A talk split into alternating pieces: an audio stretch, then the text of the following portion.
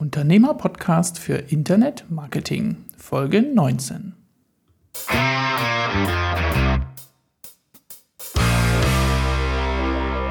Hallo und herzlich willkommen zu einer neuen Folge des Unternehmer-Podcasts. Ich bin Jan von Webgefährte. Wussten Sie, dass Amazon seit mehr als zehn Jahren bereits aktiv Nutzerverhalten auf seiner Plattform analysiert? Heute wird dort keine Anpassung mehr vorgenommen, ohne deren Optimierungsziel vorher durch einen AB-Test verprobt zu haben.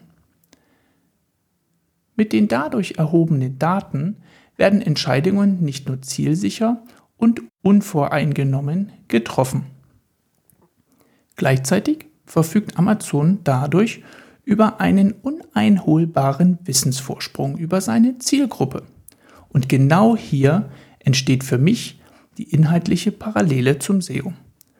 Conversion-Optimierung und SEO agieren nutzerorientiert und betrachten zum einen das Wie Dinge auf der Plattform verstanden werden und auf der anderen Seite beschäftigen sie sich mit dem Was die Zielgruppe genau braucht bzw. sucht. Zugegeben, der Vergleich mit uns Einzelunternehmern erscheint zunächst unverhältnismäßig. Mich hat dennoch interessiert, was wir von Amazons Testansatz lernen können und habe einen besonderen Gesprächspartner dafür gewinnen können.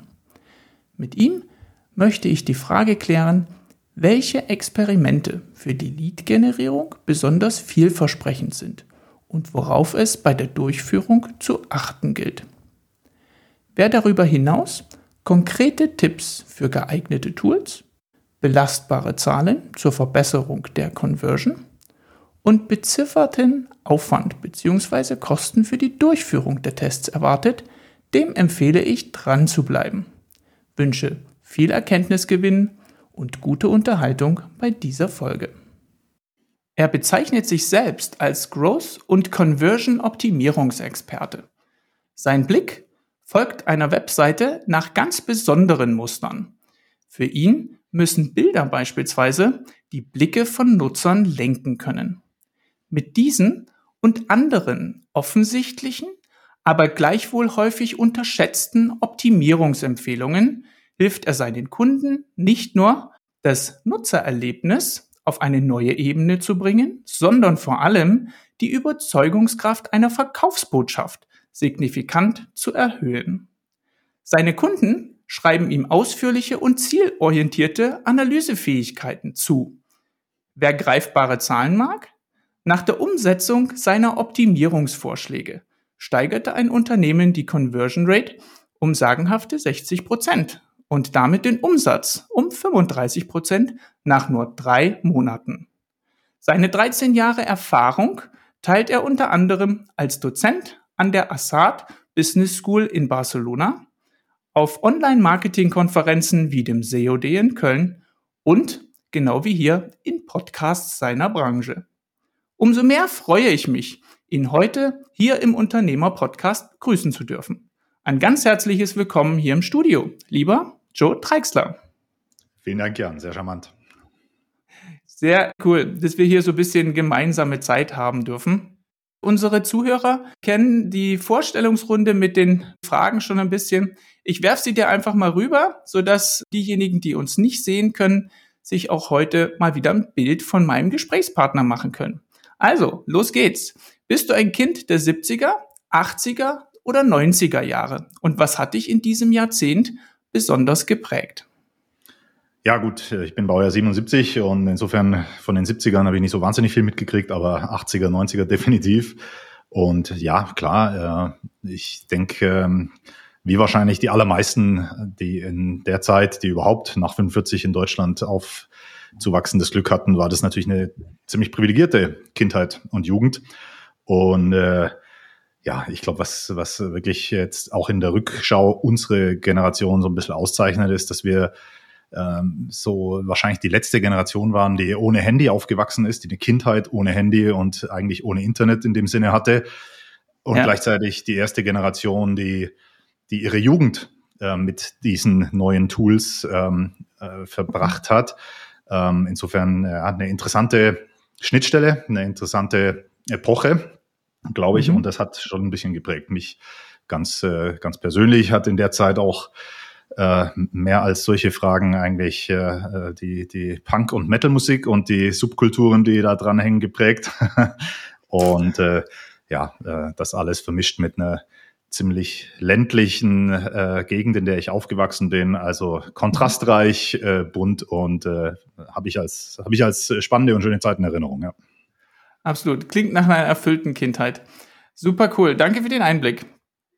Welchen Traumberuf hattest du als Kind? Und wenn ja, warum genau diesen?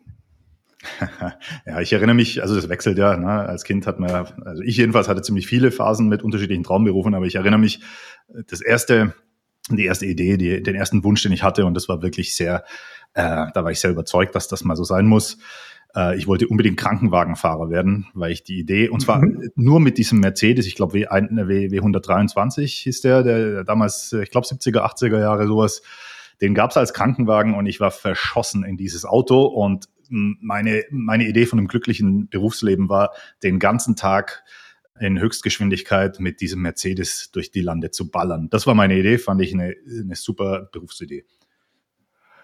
Coole Sache. Das äh, weckt auch eine Erinnerung bei mir. Wir sind übrigens ähnliches Baujahr, um den Kontext vielleicht so ein bisschen zu greifen. Und ich hatte einen Cousin, der mit einem LKW unterwegs war. Und ich fand es immer faszinierend, wenn der irgendwann am Abend bei uns zu Hause mit seinem LKW aufschlug und sagte, hey, ich bräuchte mal ein Bett für die Nacht, ich bin gerade in der Gegend. Und da fand ich das als Kind immer so, oh, warum kann ich nicht mal mit dem mitfahren? Ja, mal so eine Woche, mal sehen, was der so erlebt. Das fand ich, das fand ich auch faszinierend. Ja, total. Ja, Truckerleben, auch eine geile Idee, ja. Schwenken wir mal weiter. Wenn wir schon bei Traumberuf waren, gab es vielleicht auch ein Idol in deiner Kindheit? Und wenn ja, was hast du an ihm oder ihr bewundert? Also muss ich ganz ehrlich sagen, Idol in dem Sinne hatte ich, also kann ich mich nicht erinnern, hatte ich glaube ich wirklich nicht. Ich glaube, das liegt nicht so in meinem Naturell, das mit den Idolen. Also ich fand natürlich bestimmte, bestimmte Bands äh, vor allem cool in der Zeit, aber ich würde nicht sagen, dass ich die auf dieses äh, Niveau heben würde, dass das Idole waren. Okay. Ich fand, das waren halt gute okay. Musiker, ähm, kreative Leute, aber ja, also nee, da muss ich, glaube ich, wirklich passen, was Idole angeht. Alles gut. Und ja, dann biegen wir vielleicht so ein bisschen Richtung deiner unternehmerischen Tätigkeit ein. Ich habe es im Intro schon ganz kurz erwähnt, womit du dich grob beschäftigst. Vielleicht interessiert unsere Zuhörer noch, was war denn der Auslöser? Warum hast du dich genau mit diesem Thema beschäftigen wollen? Ja, gute Frage. Also ich habe äh, nach, nach einer, äh, einem Berufseinstieg als äh, Angestellter, äh, ja im weitesten Sinne auch im Marketing, äh, also ich war Pressesprecher einer Parlamentsfraktion, ähm, hatte da mhm. auch ähm, mit ja, den ersten, ersten äh, Gehversuche im Online-Marketing konnte ich in dem Rahmen auch unternehmen, habe da ein bisschen Blut geleckt. Ähm, habe mich dann 2010 äh, war das selbstständig gemacht und zunächst mal mit so dem klassischen Ansatz Bauchladen, ne? Online-Marketing-Dienstleister irgendwie für alle Disziplinen, für alle Bereiche, mhm. Ähm, mhm. Ansprechpartner für alles. Und äh, ja, habe schnell gemerkt, das geht so nicht. Ja, also erstens mal braucht man natürlich viel mehr tiefe Expertise in, in einem Bereich. Und äh, zum anderen habe ich immer wieder das gleiche Thema gehabt, dass die Kunden, die ersten Kunden, die ich damals hatte, die haben alle von mir verlangt, dass ich mehr Traffic oben in den Funnel reinstopfe, ja, dass ich irgendwie mhm, mehr mhm. Website-Besucher herbringe. So, also gib mir mehr Traffic. Und äh, ja, ich, ich habe halt schnell festgestellt, dass das in den meisten Fällen äh, nicht wirklich nachhaltig war, weil es äh, nichts bringt, wenn du, wenn du immer mehr ähm, Ad-Spend hast, immer mehr Geld ausgibst für, für Anzeigen, für Traffic, für auch für mhm. SEO-Maßnahmen, äh, was auch immer für Anstrengungen unternimmst, um mehr Traffic zu kriegen, wenn du diesen Traffic auf eine Website schickst. Damals war es Website, nicht äh, Apps, äh, war da noch nicht so richtig das Thema. Auf eine Website schickst, äh, die nicht in der Lage ist, diesen Traffic überhaupt zu verdauen, überhaupt zu konvertieren, zu verwandeln in mindestens Leads äh, und mittel- und langfristig auch in Umsätze. Ähm, mhm. Und habe festgestellt, da ist eigentlich äh, bei, bei vielen meiner Kunden das Hauptproblem und vor allem auch in der, in der Priorisierung meines Erachtens das erste Problem, die erste Baustelle, ähm, wo wir ran müssten. und mhm. äh, habe mich da einfach ein bisschen schlau gemacht und ja, bin auf das Thema Conversion Rate Optimierung gestoßen, das damals auch, glaube ich, noch ziemlich neu war. Und habe alles verschlungen, was ich dazu finden konnte. Ich, äh, ich äh, ja. war fasziniert von dem Thema. Ich war begeistert, habe sofort gemerkt, das ist genau mein Ding. Ich hatte auch, das ja, geht, glaube ich, so ein bisschen äh, vielleicht mit meiner Persönlichkeitsstruktur einher. Mhm. Ich, ich habe schon, schon, seit ich denken kann, eine wie ich finde, gesunde und jedenfalls sehr intuitive Abneigung gegen alles, was irgendwie mit Glauben, Aberglauben, Hoffen und Unwissenschaftlichkeit mhm. zu tun hat. Ja, äh, war, war einfach wirklich fasziniert von diesem Marketingansatz, bei dem es eben darum geht, wirklich das, das Glauben und den Aberglauben aus dem Marketing zu vertreiben und das zu ersetzen mhm. durch Wissen. Und ja, also ne, Max Planck hat mal gesagt, äh, Experimente sind die einzige Wissensquelle, die wir haben als Menschheit. Äh, also jetzt mal frei, ich weiß nicht mehr genau das wörtliche Zitat, aber Experimente ist das Einzige, was uns irgendwie Erkenntnisgewinn bringen kann. Ne? Und alles mhm. andere ist, ich glaube, er meinte Poesie, äh, bei uns wäre es Marketing, bla bla in unserem Feld, ne? Poesie oder Einbildung. Und da glaube ich, ist einfach Conversion Rate Optimierung nach meiner Wahrnehmung ein Gebiet, das sehr, sehr dankbar ist, wenn man so tickt, weil es eben ja. super, super empirisch funktioniert, weil wir wirklich äh, uns auch immer bewusst machen, wir haben als Menschen, wir sind fehlbar, äh, nicht wie der Papst. Ähm, und äh, wir, wir äh, können Hypothesen aufstellen, aber wir haben die Weisheit nicht mit Löffeln gefressen. Und zwar ganz egal, wo man in der Hierarchie steht, auch wenn es der CEO eines Aktienunternehmens ist, äh, der kann auch nicht prognostizieren, welche Änderung auf welcher Website sich wie verhält, sondern das muss man durch Experimente messen, das muss man testen, jedenfalls die wichtigen Punkte. Und nur so kann man wirklich verlässlich äh, sich nach vorne und nach oben bei den Metriken äh, arbeiten. Ja. Und nicht eben auf der Basis von persönlichen Geschmäckern, von Glauben, von Hoffen, von Aberglauben oder Esoterik oder was auch immer. Und das, das hat einfach bei mir sehr schnell verfangen und da wusste ich, das ist mein Ding. Du hast, ein, wie ich finde, kluge gedankliche Brücke geschlagen zu deiner Persönlichkeitsstruktur. Ich glaube, es hat viel mit Erfüllung zu tun, wenn man das, was man beruflich tut, nicht im Geld wegen, sondern tatsächlich aus Überzeugung, weil man einfach so gestrickt ist. Dann ist das, was am Ende dort auch an Wertschätzung, an Erfolg, aber auch an persönlicher Bestätigung rüberkommt, kein Produkt des Zufalls mehr. Und das finde ich extrem spannend. Cool. Du hast ja schon eine tolle Überleitung gegeben lieber Joe, zu unserem Hauptthema heute. Du hast schon über Experimente gesprochen, also ein, eine Form des Experiments, ja der klassische AB-Test. Für diejenigen, die davon noch nichts gehört haben, ich werde das auch in den Shownotes euch da noch ein paar Details dazu mitgeben. Aber grundsätzlich geht es ja in so einem Vergleichstest aus A und B, ja, wenn man das einfach nur mal gedanklich als zwei unterschiedliche Varianten der gleichen Webseite, der Unterseite betrachtet, geht es ja darum, Nutzerverhalten zu analysieren.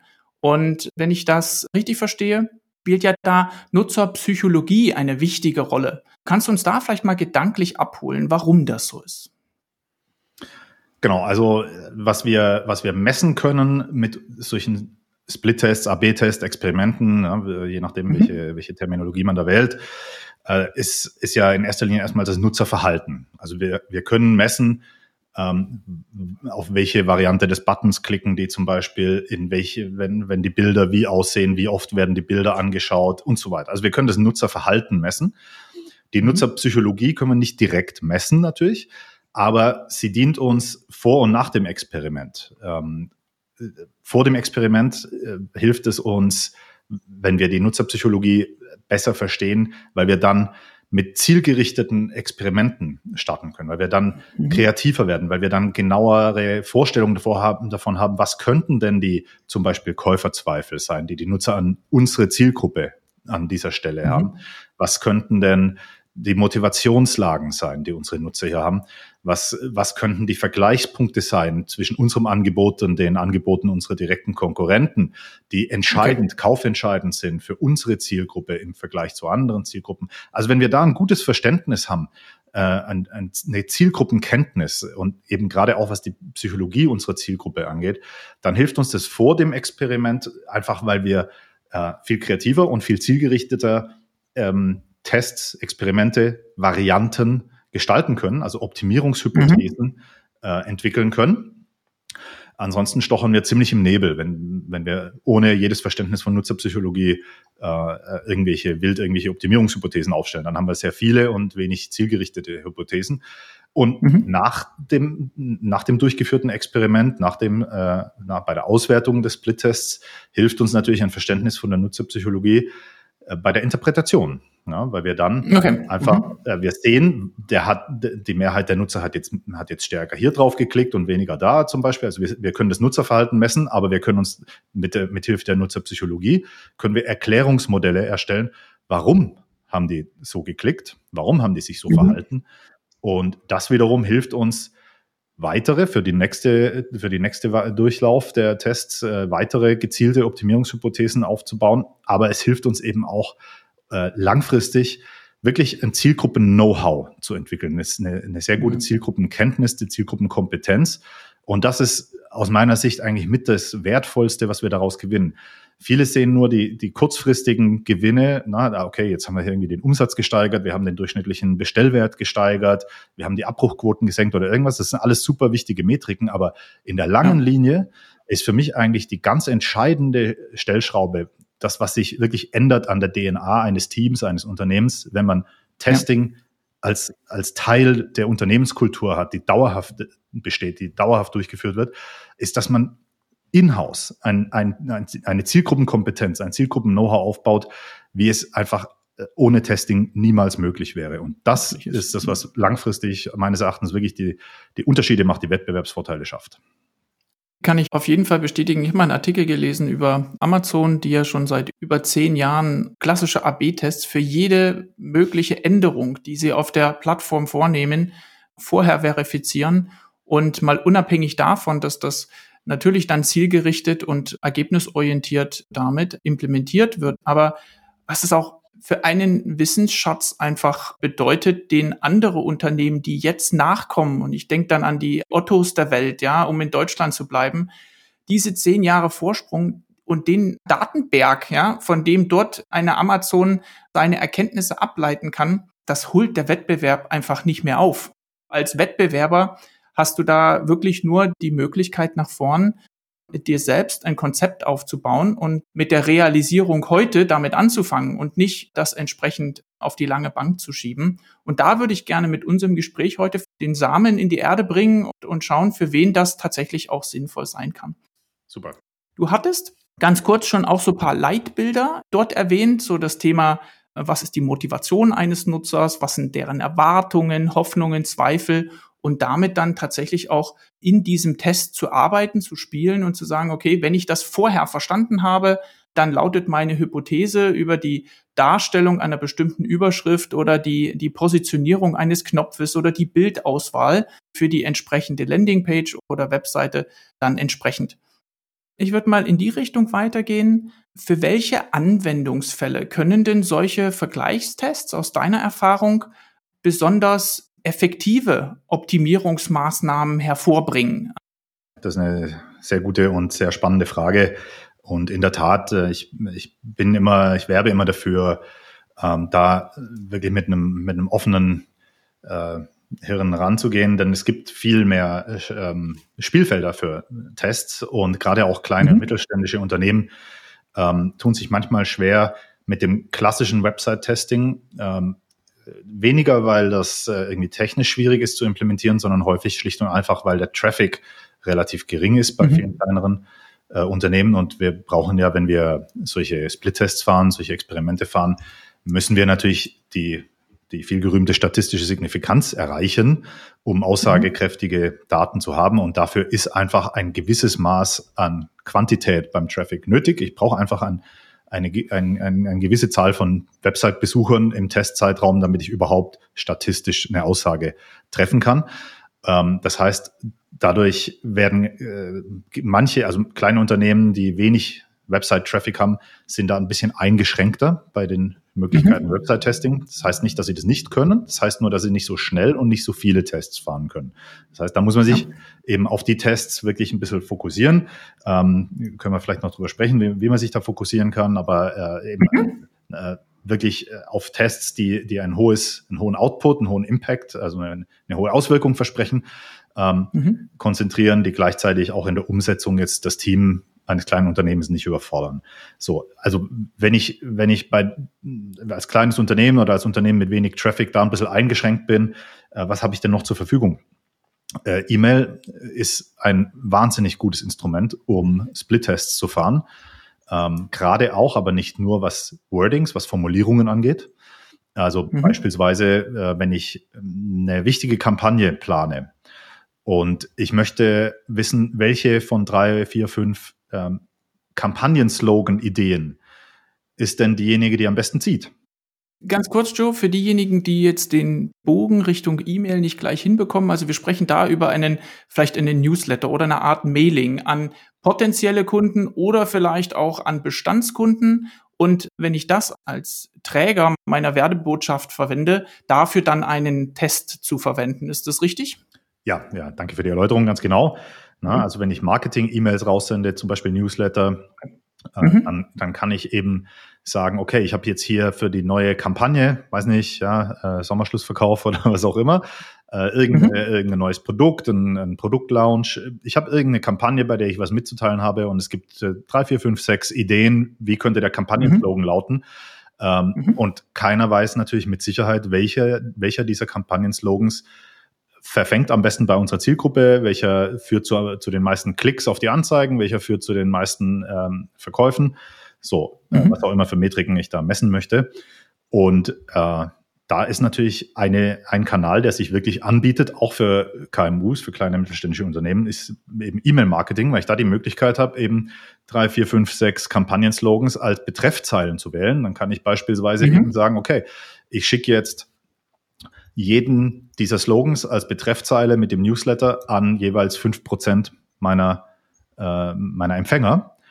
Äh, mhm. Und idealerweise habe ich dann ein Tool, das sowas auswertet. Das, äh, es gibt auch Tools, die das automatisch machen, die das alles auch mit einer schönen, äh, mit einer schönen äh, Analytics, äh, mit einem schönen Tracking, wo man das automatisch schnell ausgewertet mhm. bekommt, das sogar dann hinterher ähm, den, die Gewinnervariante automatisch an den Rest der E-Mail-Empfänger schickt zuerst äh, den Test, die Testvarianten äh, an 20 Prozent meiner Newsletter-Empfänger äh, sende, äh, dann wird es eben zum Beispiel über zwei Stunden lang getrackt. Okay, welches hat, welche Versia Version der Betreffzeile erzielt die höchsten Öffnungsraten und die höchsten Klickraten in der E-Mail? Und äh, die Gewinnervariante äh, dieser beiden wird dann an die restlichen 80 Prozent der E-Mail-Empfänger geschickt, okay. sodass ich eben damit gleich sicherstelle, dass die Gewinnervariante an, an die Mehrheit der Empfänger gesendet wird. Ne? Das ist eine, eine wirklich gute Möglichkeit für, ähm, mhm. für KMUs auch mit wenig Traffic was zu machen. Wir haben die Möglichkeit bei Ads, also bei Anzeigen, relativ schnelles mhm. Nutzerfeedback zu bekommen. Ich habe natürlich äh, naturgemäß, wenn ich, wenn ich eine Anzeigenkampagne draußen habe, sei es jetzt Text- oder Display-Anzeigen, dann kriege ich dann natürlich sehr viel schneller äh, Sichtbarkeit, Eyeballs drauf, als auf meiner eigenen Website. Ich habe ja immer ne, mhm. nur ein, ein, gewisser Prozentsatz Click-Through-Rate auf meine Website. Das heißt, da draußen sehen es viel mehr Leute als auf meiner Website, wenn ich jetzt eine Änderung testen möchte. Uh, und ja. da kann ich sehr schnelles Feedback bekommen. Also ich kann sowohl Look and Feel fragen, ja, also welche Farbgebung, welche Bild, äh, Bilderwelten äh, sollten wir nehmen. Äh, da kann ich Split-Tests fahren bei Display-Anzeigen. Ich kann Textanzeigen gegeneinander antreten lassen. Das geht super easy und super schnell. Ähm, was häufig übersehen wird, äh, ist auch äh, die Möglichkeit, Preise zu testen. Ja, äh, mhm. eben nicht mhm. nur, das ist natürlich sehr kann einen sehr starken Einfluss auf das Betriebsergebnis haben. Äh, also wir, wir können nicht nur sozusagen Marketing-Content, Bilder, Videos, Textbotschaften mhm. äh, und Design, Webdesigns testen, Nutzerführungen, mhm. Usability, sondern wir können tatsächlich auch Preise testen. Und mhm. auch da kann man durchaus schon Signale äh, vortesten, abtasten über solche vorgelagerten Tests, ne? indem ich zum Beispiel unterschiedliche Preise äh, feature äh, in, in meinen Anzeigen oder auch in meinen Newslettern und dann checke, okay, auf welches Pricing springen die eher an, welches führt zu mehr Öffnungen oder zu mehr mhm, Klicks mhm. in, in, den Links in der E-Mail.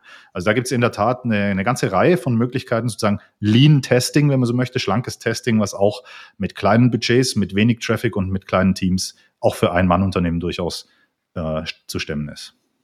Coole Sache. Das Thema Preise, ist das jetzt nur im Kontext von Anzeigen zu sehen? Wo ist das zu verorten?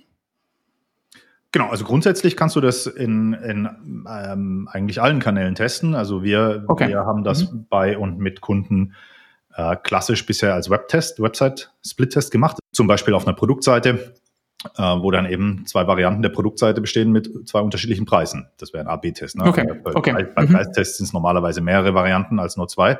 Da will man normalerweise eine gewisse Spanne ähm, abtesten.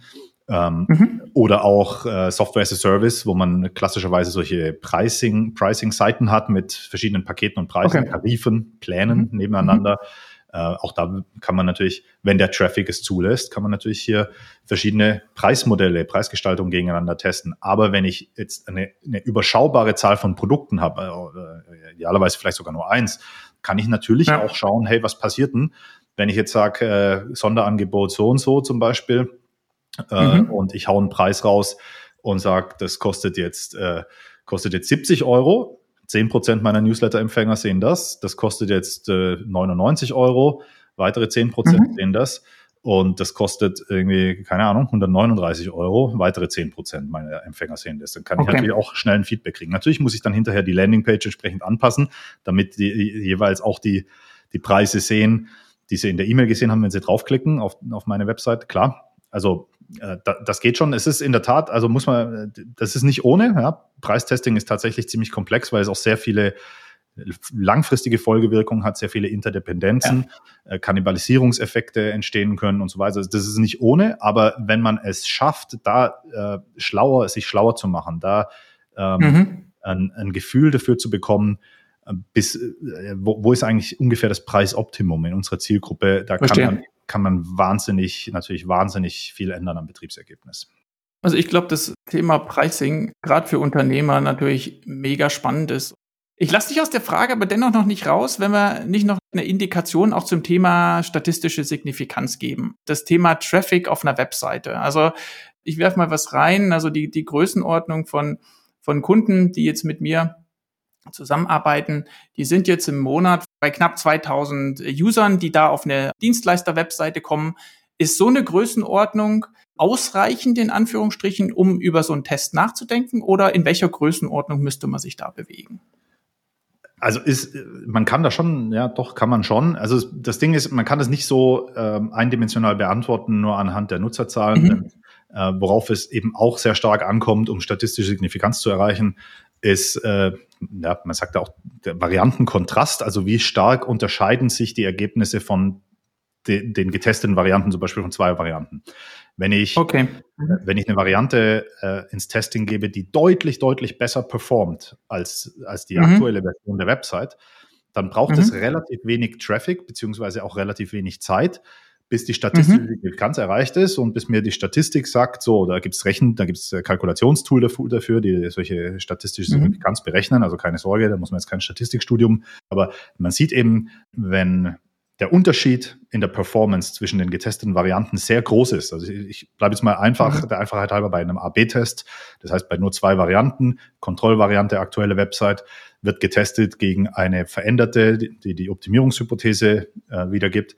Und wenn die, äh, die B-Variante, die, die optimierte, vermeintlich hoffentlich optimierte Variante, deutlich besser performt als die aktuelle Variante, mhm. dann brauche ich relativ wenig Zeit und auch relativ wenige Nutzer, relativ wenig Traffic, okay. um statistische mhm. Signifikanz zu erreichen. Umgekehrt, wenn ich was äh, teste, was fast keinen Unterschied macht, nur wirklich ganz, ganz, ganz minimalen Unterschied, dann ist das was, das kann Booking.com, das kann Amazon, äh, das können die testen und dann können die äh, sagen, okay, jetzt haben wir statistische Signifikanz, weil wir haben da irgendwie mal kurz acht Millionen User drüber gelassen. Ja. Ähm, mhm. Aber für, für KMUs sind dann eben diese, diese Feinheiten, dieses Feintuning über Testing nicht sinnvollerweise zu ermitteln. Deswegen äh, halte ich aber auch jetzt nicht für ein Problem, weil äh, in, in dem Bereich kommen wir gar nicht von der Umsetzungskapazität bei kleinen Teams, ne? sondern ja. das ist auch sinnvoll, dass wir uns da wirklich auf die Big Shots konzentrieren in der Optimierung, also wirklich auf das, wo wir erwarten, dass das einen mhm. großen Einfluss haben könnte, dass das wirklich radikale, entscheidende Stellschrauben sind ähm, bei mhm. der Präsentation unseres Angebots. Und wenn man sich darauf konzentriert, dann hat man eben gute Chancen, dass man so äh, solche Optimierungen häufiger erwischt, die wirklich einen deutlichen Unterschied in der Performance bringen. Und dann kann ich durchaus auch mit, mit solchen Nutzerzahlen äh, Erkenntnisse gewinnen über Testing, ja. Und ganz okay. wertvolle Erkenntnisse. Wunderbar. Ich glaube, das gibt unseren Zuhörern schon auch ein bisschen den Gefühl, woran man denken muss, beziehungsweise wann so ein Thema für einen persönlich auch relevant wird. Vielleicht schwenken wir da nochmal ganz kurz in so einen klassischen Projektablauf, wie das Ganze stattfindet. Na klar, ähm, man kann das eigentlich in äh, unserem Prozess, den wir, den wir haben, ich denke, das ist das, was, was die meisten in dem Bereich machen, äh, lässt sich eigentlich auffächern in sechs Schritte. Wir starten mit einer Analysephase natürlich. Äh, und das heißt, mhm. wir schauen, dass wir wirklich alle Quellen, Datenquellen, Erkenntnisquellen anzapfen, die irgendwie zur Verfügung stehen. Äh, das heißt, wir schauen natürlich, wenn das irgendwie äh, vorhanden ist, ein belastbares Web-Tracking an, zum Beispiel Google Analytics mhm. oder was auch immer eingesetzt wird. Wenn, die, wenn das nicht vorhanden ist, dann äh, sorgen wir dafür, dass für die Zukunft ein, ein belastbares, mhm. aussagekräftiges Web-Tracking aufgesetzt wird, weil ohne das ist es einfach auf Dauer wirklich schwierig, ähm, gezielte Optimierung durchzuführen. Ähm, mhm. Wir schauen uns an, sind in der Vergangenheit zum Beispiel User Surveys, also Nutzerbefragungen, Umfragen durchgeführt worden? Gibt es Kundenbefragungen? Äh, wie sieht das Feedback auf Social Media und Bewertungsseiten aus? Was kann man da lernen über das Angebot, mhm. über die Website? Äh, wie sieht äh, das Feedback aus äh, Kunden, also E-Mails zum Beispiel, Beschwerde-E-Mails etc. aus? Ganz, ganz wichtiger und häufig übersehener Kanal für Erkenntnisse ist äh, eine, eine Kundenhotline, wenn, wenn eine mhm. existiert. Mhm. Ein ganz, bei uns ganz beliebte Taktik, ein Chat, ein Live-Chat auf der Website. Okay.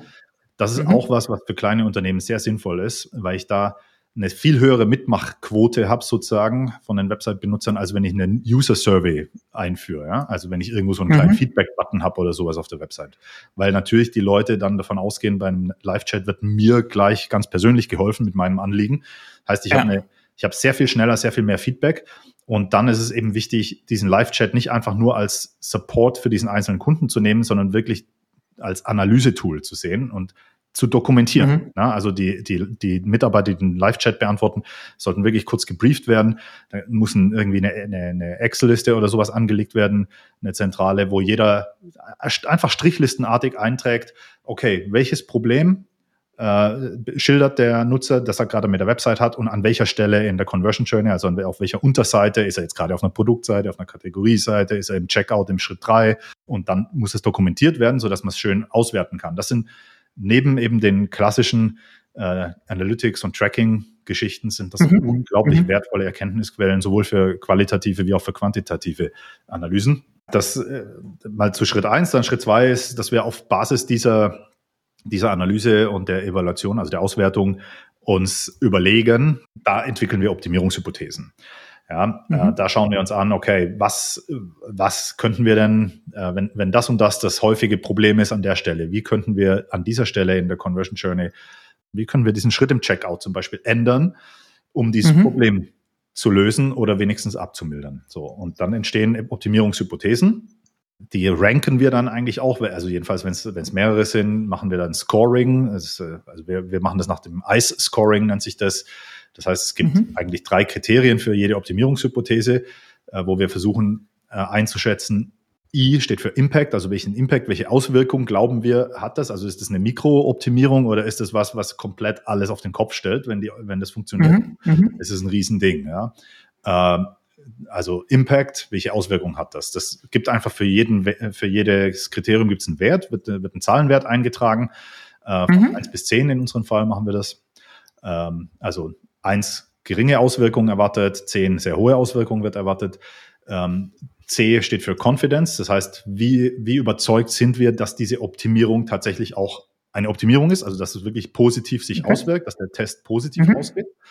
Ähm, Heißt, wenn wir sowas oder sowas sehr ähnliches schon 15 Mal bei anderen Kunden und in unterschiedlichsten Zielgruppen getestet haben und das immer oder fast immer positiv ausgegangen ist, dann haben wir eine hohe Konfidenz. Wenn das was völlig Neues ist, was wir noch nirgendwo probiert haben, ähm, und was auch sonst nicht irgendwie sich deckt mit klassischen UX äh, äh, Best Practices und so weiter, wenn das was völlig ja, crazy Stuff äh, ist, dann mhm. haben wir mhm. eine niedrige Confidence. Ja. Okay. Äh, so. Und das letzte E steht für Ease of Implementation, also wie einfach die Einfachheit der Implementierung, wie einfach ist es, das umzusetzen. Da brauchen wir in der Regel einfach, da lassen wir das Entwicklungsteam des Kunden drüber schauen oder seine Webagentur, was auch immer wer auch immer zuständig ja. ist für die Umsetzung. Ja, also wie, wie aufwendig ist es zum einen den Test, also die Testvariante zu bauen und zum anderen auch, wie aufwendig ist es, die Änderung beizubehalten, äh, dauerhaft. Mhm. Ja. Mhm. So, äh, weil manche Änderungen können auch einen Personalaufwand nach sich ziehen. Ne? Also wenn wir zum Beispiel feststellen, hey, wir haben wir haben deutlich höhere Conversion Rate, wenn wir mit der Telefonnummer im Header anzeigen, dann heißt es, wir haben bei der Hotline halt auch mehr Anrufe. Äh, da muss man einfach dann äh, vom Kunden her eine Einschätzung kriegen, okay, was heißt das für uns vom Aufwand her? Ähm, so, das sind, da, danach gibt es einfach ein Scoring und dann haben wir eine Priorisierung. Das heißt, wir können schauen, okay. ja, also die, die Werte werden multipliziert und dann kann ich danach sortieren, die Optimierungshypothesen und kann schauen, okay, äh, wir fangen natürlich am besten mit den Optimierungshypothesen an, von denen wir einen hohen Impact, eine hohe Auswirkung erwarten, bei denen wir eine hohe Confidence haben, dass, wo wir glauben, die Chancen stehen okay. gut, dass das wirklich funktioniert und wo der Umsetzungsaufwand sehr niedrig ist. Die kommen nach ganz oben, damit fangen wir an. Ähm, ja, mhm. und dann geht es in die Testdurchführung. Ähm, und dann laufen einfach die Tests. Äh, das wird im, am Ende dann natürlich ausgewertet. Und dann äh, werden die erfolgreichen Tests ausgerollt auf der ganzen Seite, werden implementiert. Und äh, natürlich schauen wir auch, welche Erkenntnisse können wir denn draus ziehen, sowohl aus den Tests, mhm. die gewonnen haben, ja, also wo die, wo die Optimierungsvariante wirklich äh, der Challenger also gewonnen hat, als auch natürlich mhm. aus den Tests, die insofern erstmal kein Erfolg waren, also wo die Optimierungshypothese nicht sich bewährt hat, ähm, wo die mhm. Kontrollvariante, die bisherige Variante der Website besser performt hat als die Optimierungshypothese, kommt natürlich auch mal vor. Und äh, ja. da überlegen wir uns dann, okay, ähm, was haben wir denn für Daten? Wie haben sich die Nutzer verhalten bei, auf den beiden Varianten? Woran könnte es liegen? Was können wir denn daraus lernen? Können wir daraus neue Optimierungshypothesen ableiten? Und dann geht es im Grunde von vorne los. Ne? Das sind diese, das ist bei uns der Ablauf äh, von, von so einem Projekt, wobei ich auch dazu sagen muss, Projekt ist eigentlich der falsche Begriff, weil das, also wir machen auch projektweise solche Geschichten, aber ähm, wir empfehlen immer, äh, und das halte ich auch wirklich für sinnvoll, das sollte eben nicht ein eine, eine temporäre Geschichte sein. Das sollte kein ab, ja. abgeschlossenes Projekt sein, sondern Conversion Rate Optimierung, Website Testing sollte, wenn die Website halbwegs eine tragende Rolle spielt für das Unternehmen, sollte wirklich ein kontinuierlicher Prozess sein, sollte dauerhaft im Unternehmen stattfinden und sollte mhm. deshalb, bin ich wirklich überzeugt davon, auch nicht ausgelagert werden, sondern das sollte in-house das Team selber machen. Ja, also wir, wir ja, helfen okay. gerne dabei, ähm, das, das zu lernen, das äh, einzulernen und sozusagen, bis der Kunde da selber gehen kann. Und später geben wir auch immer wieder mhm. gerne Input, was Optimierungshypothesen, ja. Äh, was Optimierungsideen angeht, weil wir natürlich da in einer komfortablen Lage sind, weil wir wahnsinnig viele Kunden aus unterschiedlichsten Branchen haben. Das heißt, wir lernen andauernd irgendwas Neues, was wir dann den Bestandskunden auch wieder weitergeben können, sagen, hey, wir haben was, wir haben eine coole Idee, ihr könntet auf eurer Preisseite das und das testen oder ihr könntet in, mhm. äh, im Checkout das und das testen.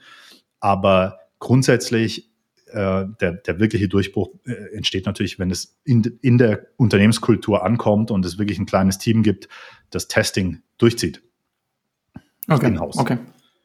Kannst du den Aufwand, der da auf Kundenseite anfällt, beziffern? Ich glaube, absolut ist sicherlich schwierig. Vielleicht so eine Größenordnung, ja, für jemanden, der sich mit Marketing auseinandersetzt, in dem Fall sogar mit Online-Marketing, wie viel Prozent seiner Zeit sollte er sich mit der Leistungsfähigkeit, sei es jetzt eine Webseite, sei es ein Mailing, was auch immer, auseinandersetzen. Wie du ja schon sagst, natürlich sehr schwer, das pauschal zu beantworten. Äh, ich würde es auch sehr stark davon abhängig machen, wie performant ist die Website denn im Moment. Denn wenn ich eine mhm. Website mhm. habe, die einfach überhaupt nicht performt, dann äh, und wir, wir, wir kennen solche Fälle, ja. Also wir haben, wir haben auch Websites mit unter 0,3 Prozent E-Commerce Conversion Rate schon auf dem Tisch gehabt. Ähm, mhm. Ja, das, das ist natürlich Wahnsinn. Das heißt, in so einem Fall ist für mich ganz klar, hey, das ganze Team oder auch wenn es äh, nur ein Solo-Unternehmer ist, äh, auch der ganze, mhm. ganze mhm. Zeiteinsatz des Solo-Unternehmers, voller Fokus auf die Website, weil alles, jede andere Marketingmaßnahme äh, die bei, bei so einer Website, die einfach nicht performt, unternommen wird, läuft ja komplett ins Leere. Das ist ja wirklich Geldverbrennung.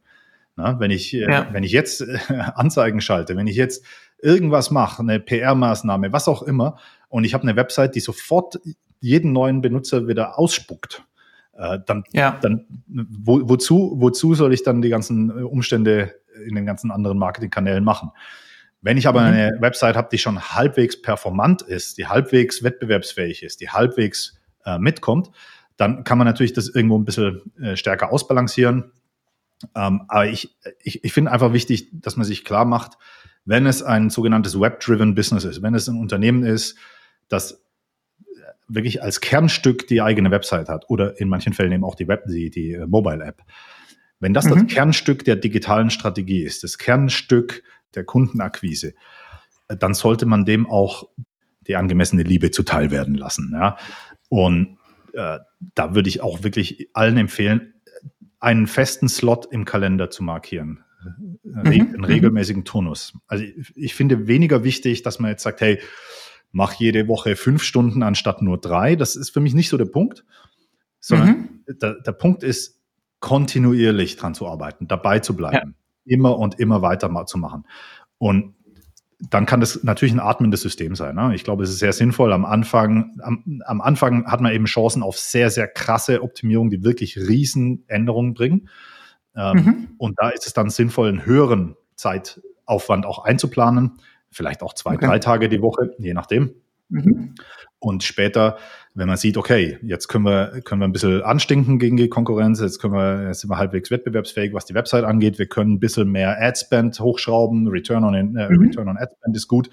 Ähm, dann kann man natürlich auch sagen, okay, jetzt reduzieren wir das mal um einen halben Tag, nochmal um einen halben Tag und sind dann irgendwann vielleicht bei einem Tag oder bei einem halben Tag die Woche oder sowas, äh, bei einem kleinen mhm. Team bei größeren Unternehmen gibt es natürlich ein, ein, Team, das sowas Fulltime macht. Ja, das ist klar. Da sind irgendwie ein paar, paar Leute, die, die nur Split-Testing machen. Absolut. Jetzt haben wir das Thema Aufwand umrundet. Vielleicht noch eine Indikation Richtung Durchlaufzeit für einen so einen Test. Was sollte man da im Kopf haben? Ja, sehr, sehr gute Frage. Also, ich meine, zum einen ist natürlich äh, die Frage nach der Dauer beantwortet durch statistische Signifikanz. Also, wenn ich keine Statistik, okay. solange ich mhm. keine statistische Signifikanz habe, ist der Test nicht beendet, weil dann kann ich, mhm. kann ich ja keine Aussage treffen. Dann gibt es kein Ergebnis. Also zum einen muss statistische Signifikanz erreicht sein. Das ist, wie gesagt, natürlich sehr, sehr stark abhängig zum einen vom Traffic, also wie viele Website-Besucher hat die Seite in der Zeit, hat, hat, die, mhm. hat der Split-Test besser gesagt in der Zeit, äh, Sample Size. Und zum anderen abhängig davon, wie stark unterscheiden die sich in der Performance, die getesteten Varianten, ähm, Variantenkontrast. So, das ist das Thema statistische Signifikanz. Aber ganz unabhängig davon empfehlen wir immer und wir, wir schaffen es auch meistens, die Kunden davon zu überzeugen, mindestens, also egal, auch wenn ich nach, nach einem Tag statistische Signifikanz erreicht habe oder nach wenigen Stunden, mindestens zwei Wochen laufen zu lassen, äh, weil mhm. ich da äh, auf jeden Fall alle Wochentage abgebildet habe und auch wenn es Ausreißer gibt an einem bestimmten Wochentag, habe ich das nochmal ein bisschen ausgeglichen, okay. dadurch, dass ich eben nicht nur eine Woche, sondern zwei Wochen habe. Also das ist für uns Verstehen. eigentlich immer das, das, also unter einer Woche, glaube ich, bringt es gar nichts. Ne? Also da, da kann man einfach mhm. keine wirklichen Aussagen treffen, weil wirklich die Schwankungen in der Zielgruppenstruktur, in der Zusammensetzung äh, von den Wochentagen durchaus abhängen. Also ich habe ich hab, äh, im Zweifel an einem, an einem Dienstagmorgen eine völlig andere Nutzerstruktur als an einem Sonntagabend. Ja, Klar. Und das Klar. kann mir natürlich das Ergebnis total verzerren, wenn ich jetzt nur Dienstagmorgen messe. Deswegen, ja, also unter einer Woche würde ich sagen, das, das sagt gar nichts aus und äh, mhm. wir, mhm. wir sagen immer mindestens zwei Wochen. Das haben wir damit auch greifbar beantwortet. Wir haben auch schon, wenn wir so in Richtung häufig gemachte Fehler denken, schon das Thema beachte die Signifikanz. Welche Bewertung machst du vielleicht auch schon im Vorfeld für die Optimierungshypothesen? Ich glaube, da hast du auch gute Beispiele genannt, wie man Dinge auch priorisieren kann, um sich dann auf das Wesentliche ja, zu fokussieren. Gibt es noch ein, zwei, drei Fehler, wo du sagst, die werden immer wieder gemacht? Achtet da drauf. Ich stelle fest, es beginnt häufig schon früher und ich glaube, es liegt wirklich ein Wert darin, das sage ich nicht, weil ich äh, ein externes Beratungsangebot im Gepäck habe, sondern es liegt wirklich ein Wert darin, äh, sich da ein bisschen frischen Blick von außen zu holen. weil mhm. wir ganz häufig, äh, also ein großer Teil unserer Kunden sind Unternehmen, die ein Testing-Team haben, die seit einigen mhm. Jahren häufig schon Tests durchführen und die so einen ganz klassischen ähm, Grenznutzenverlauf, Lernkurvenverlauf haben, der dann irgendwann abflacht. Ja? Die haben so die ersten mhm. ein, zwei, drei Jahre, machen die riesen Fortschritte und irgendwann äh, erreichen die ein Plateau.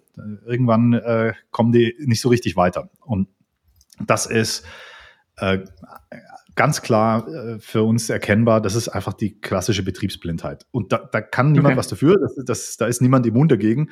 Wenn du einfach ein paar Jahre nur an einer Website, nur in einem Unternehmen, nur in einer Zielgruppe arbeitest, dann kommst du irgendwann nicht mehr auf Klar. wirklich radikale neue Ideen.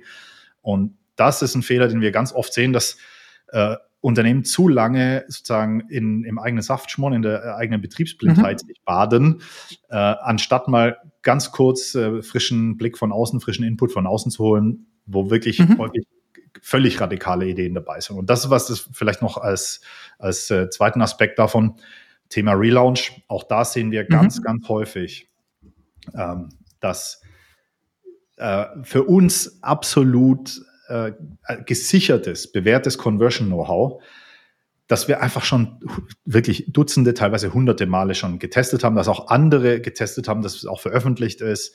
Das ist aus meiner Sicht heutzutage wirklich ein vermeidbarer Fehler, dass ich nämlich, bevor es teuer wird, bevor so ein Ding in die Programmierung geht, wenn ich ein Webdesign habe zur Abnahme, dann würde ich wirklich jedem empfehlen, wenigstens einen ganz, ganz kurzen Schulterblick von einem Experten, die, der wirklich dieses Basic Conversion Know-how drauf hat, äh, mit mhm. reinzunehmen. Das ist so viel günstiger, als das Ding erstmal mit allen Conversion-Fehlern programmieren zu lassen und hinterher ja. dann hinterher dann einzeln wieder den Asphalt aufzureißen und die Leitungen zu auszubessern.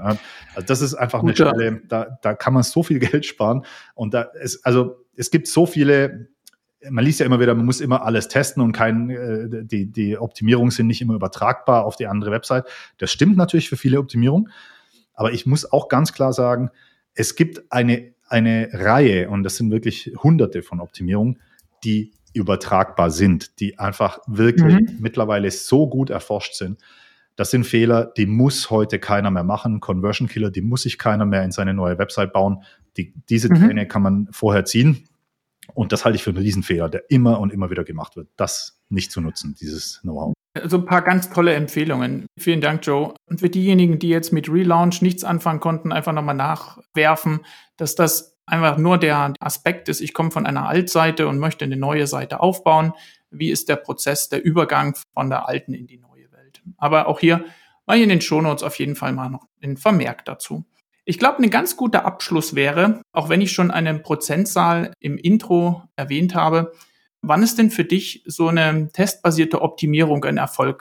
Das klingt jetzt vielleicht so, als würde ich mir die Antwort leicht machen, aber ich sehe das wirklich so. Es, es gibt keinen Test, der kein Erfolg ist. Jeder Test ist ein Erfolg. Okay. Mhm, und mhm. zwar äh, wie gesagt, entweder habe ich sozusagen das Traumergebnis, nämlich ich erreiche statistische Signifikanz und zwar eine positive statistische Signifikanz. Das heißt, die Optimierungshypothese hat sich bewährt und wir, okay. haben, wir haben jetzt eine besser performende Website, weil unsere Änderung eine Optimierung darstellt.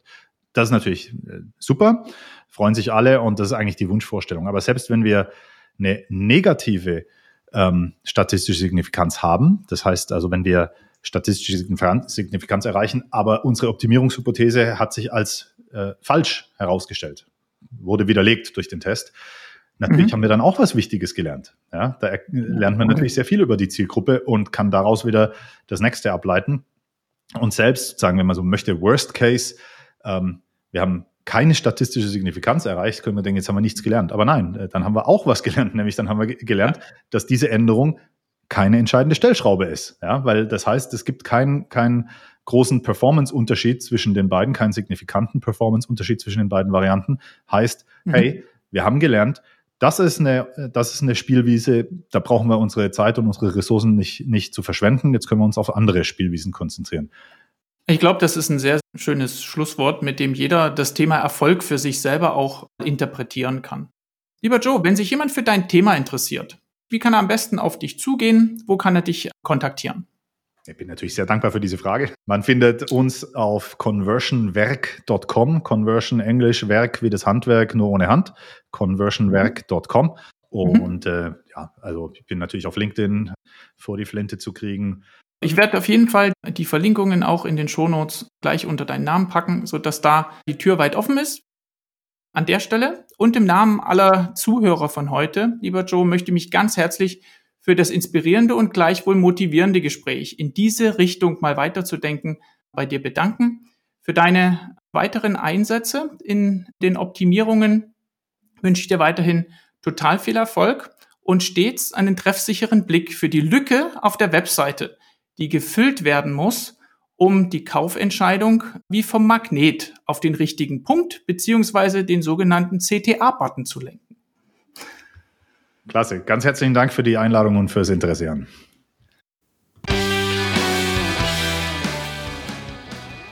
Zahlen, Daten, Fakten spielen offensichtlich nicht nur beim AB-Test, sondern auch im unternehmerischen Denken und Handeln bei Joe eine tragende Rolle.